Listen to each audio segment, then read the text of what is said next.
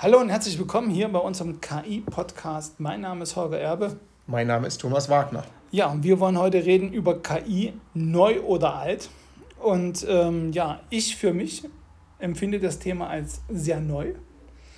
Und ähm, wie, wie neu ist es denn das überhaupt, Thomas? Das finden wir jetzt gemeinsam raus. Okay. Ich stelle dir jetzt eine Fangfrage. Okay. Was ist für dich oder was glaubst du, was war das erste Mal KI? Oder wo, wo, wo siedelst du das Thema künstliche Intelligenz für dich an? Wann glaubst du, haben wir Menschen das erste Mal damit zu tun gehabt?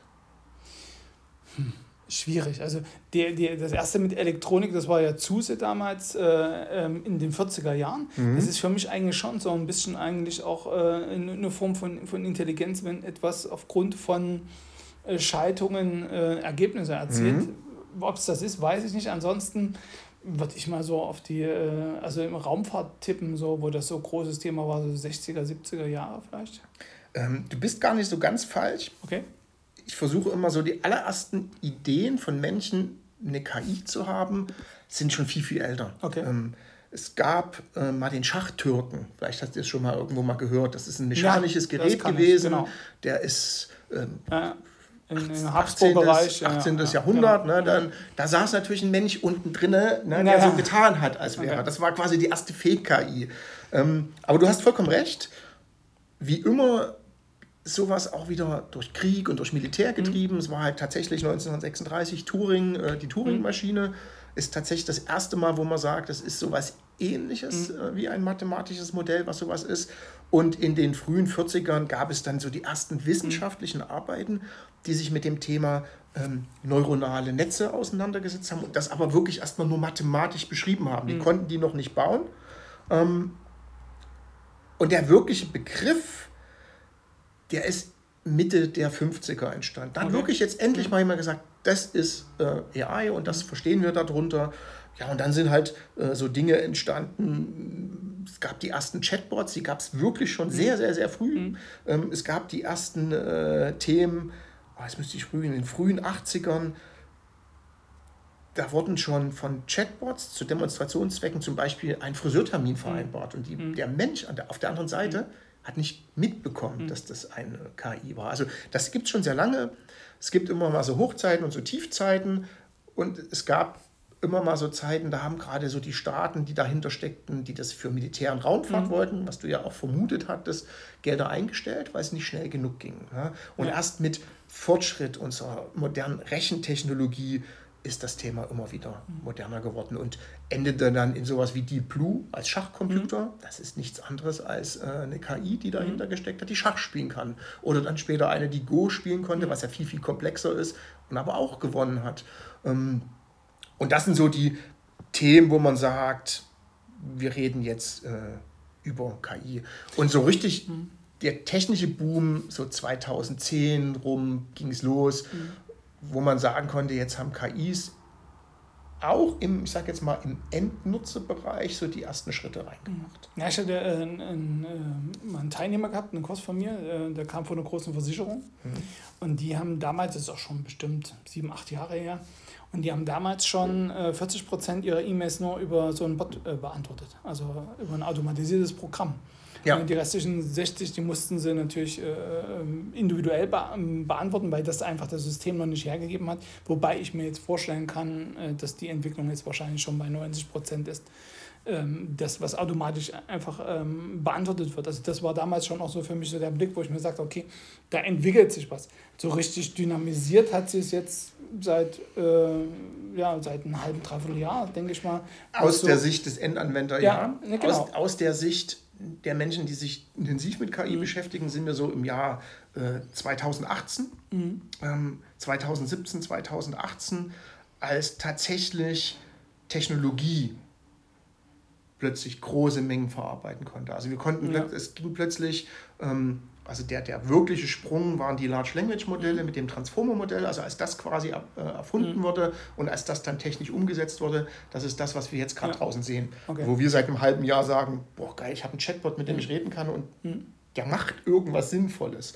Ähm, ja, Was du aber auch gesagt hast, vor 10 Jahren, vor 15 Jahren haben wir ja schon automatisiert irgendwo äh, Antworten genau. von einer E-Mail bekommen ja. oder ähnliches, wo wir vielleicht noch erkannt haben, dass es ein Bot ist oder dass es nicht echt ist. Aber im Endeffekt trifft das auf eine ziemlich aktuelle Definition von KI zu, ähm, weil es gibt gar keine ganz echte Definition von KI, sondern es gibt so ganz, ganz viele Variationen. Und eine sehr moderne äh, ist einfach, dass eine künstliche Intelligenz ein Computersystem ist, was aus, Aufgaben ausführen kann, wo wir Menschen normalerweise menschliche Intelligenz verwenden müssten. Und es wird mit Absicht nicht darauf eingegangen, ob das ein Machine Learning ist, ob das ein Deep mhm. Learning ist oder ob das ein stumpfes Regelsatzmodell ist, wie viele Chatbots. Na, die gucken nach Triggerwörtern und dann gehen die in so einem Baumpfad lang und bewegen sich durch ein Modell. Ähm, man hat das vermutlich mit Absicht irgendwann mal etwas weiter aufgemacht oder es gibt welche, die machen das so weiter auf. Ähm, andere machen es auch enger und sagen, äh, eine, eine KI muss in der Simulation darauf reagieren, beobachten beurteilen, wie das ein Mensch tun würde. Ähm, und es braucht eigentlich Absichtlichkeit, Intelligenz und Anpassungsfähigkeit. Mhm. Das haben wir momentan noch nicht. Wobei der erste Punkt ja eigentlich auch auf alles zutrifft. Also sobald ich eine einfache Rechenaufgabe mache, nehme ich als Mensch auch Intelligenz, um diese ja. zu lösen. Also da wäre ja auch. Der schon, Taschenrechner äh, ist eine Form ja. von sehr, sehr ja. rudimentärer KI. Wobei der tatsächlich nur eine Abarbeitung ist. Das, das würde ich jetzt nicht einrechnen. Aber dein Wobei Navigationssystem, ja. was ja sehr komplexe mhm. Aufgaben macht, die ideale Route, mhm. Ladestation mhm. dazwischen, McDonalds-Besuch nicht vergessen, ähm, wissen, im Zweifel heutzutage wissen, da kommt eine Kurve mit einer Steigung, also schon mal einen Gang wechseln. Also sowas geht ja heutzutage vor allem bei LKWs. Mhm. Also die meisten Leute sollten sich mal so ein LKW-Navigationssystem ansehen, mhm. dann würden sie sich für ihr eigenes Auto auch wünschen. Aber da sind wir. Oder ein Siri, ein Cortana, ein, ein, ein Google Assistant.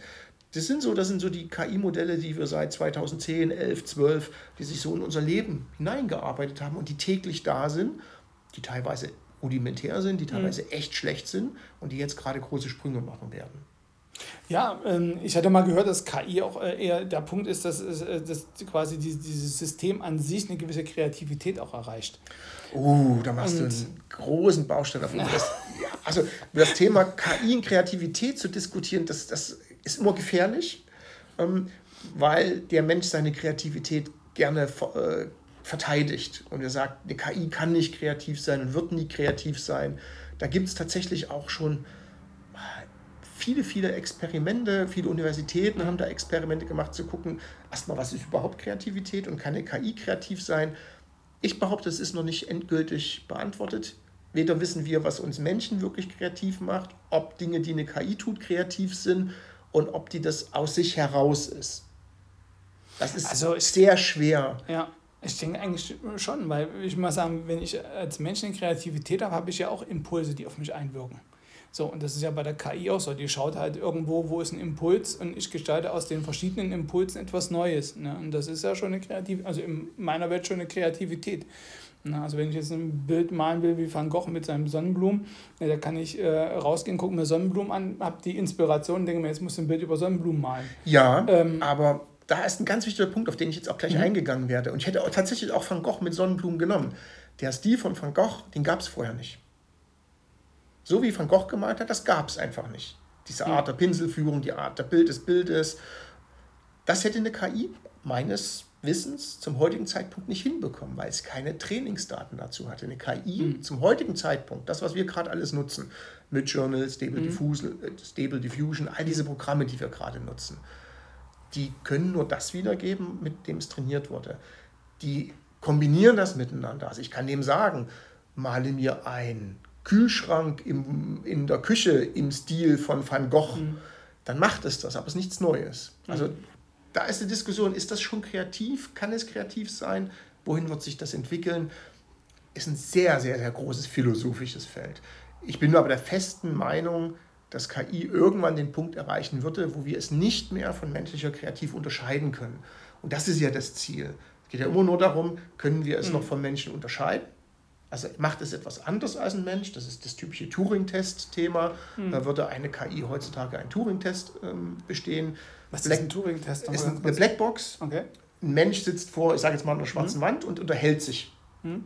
Und danach muss er sagen, sitzt hinter der schwarzen Wand ein Mensch oder eine KI. Mhm. Und Wenn das nicht mehr unterscheidbar ist, dann hat die KI eine Schwelle erreicht, wo man ihr eine quasi Intelligenz zusagt, mhm. Was aber auch nicht stimmen muss, denn mhm. KI kann auch Intelligenz einfach imitieren, mhm. ohne intelligent zu sein. Das sind ganz, ganz, ganz schwere Definitionsfragen. Da wird sich die Wissenschaft auch noch die nächsten 10, 20 Jahre die Köpfe einschlagen. Ab wann hat eine KI ein Bewusstsein? Wie kann ich Bewusstsein definieren? Wird sie überhaupt ein Bewusstsein haben? Es gibt ja jetzt schon Menschen, die sagen, das System von Google, also BART, hat angeblich Anzeichen von Bewusstsein gezeigt. Gab es da irgendwie von drei Jahr oder von einem Jahr so einen großen Streit? Ne? War das nicht, weil das war ein Forscher gesagt ja, hat, genau. das hat ein eigenes, eigenes Bewusstsein und dann Google gesagt, nee, ist Blödsinn. Ja, das ist ein bisschen problematisch gelaufen. Die haben den Mitarbeiter auch unter irgendwelchen Gründen auch gekündigt. Mhm. Jetzt weiß man nicht, war das von dem eher so eine Retourkutsche oder war es deswegen? Hat das Ding wirklich Bewusstsein mhm. gehabt? Weiß ja keiner. Ähm, grundsätzlich sagt man, das technische System, was dahinter steckt, ist auch dieses Large Language Modell. Werden wir uns übrigens im Kurs auch auseinandersetzen, was das ist. Das kann kein Bewusstsein entwickeln, mhm. weil es nämlich fertig ist. Das kann nichts Neues lernen, das mhm. arbeitet nur aus dem. Es imitiert aber sehr, sehr, sehr gut mhm. aus den Dingen, die es in seinem großen Modell hat und in der Interaktion mit uns Menschen. Mhm. Es imitiert Bewusstsein, es imitiert mhm. Intelligenz. Und wenn ich es immer wieder in eine Richtung dränge, ähm, es immer wieder mit philosophischen Fragen bediene und immer wieder ganz bestimmte Kernfragen äh, hinterfrage, dann wird es mir antworten, weil mhm. es gelernt hat, als Language-Modul, als Chat-Modul, mhm. mir zu antworten. Es kommt nicht auf die Idee, äh, sorry, habe ich keine Ahnung, sage ich nichts zu. Das muss mhm. einem System beigebracht werden, dass es das machen soll. Haben die meisten Systeme nur rudimentär. Mhm. Darum halluzinieren die halt.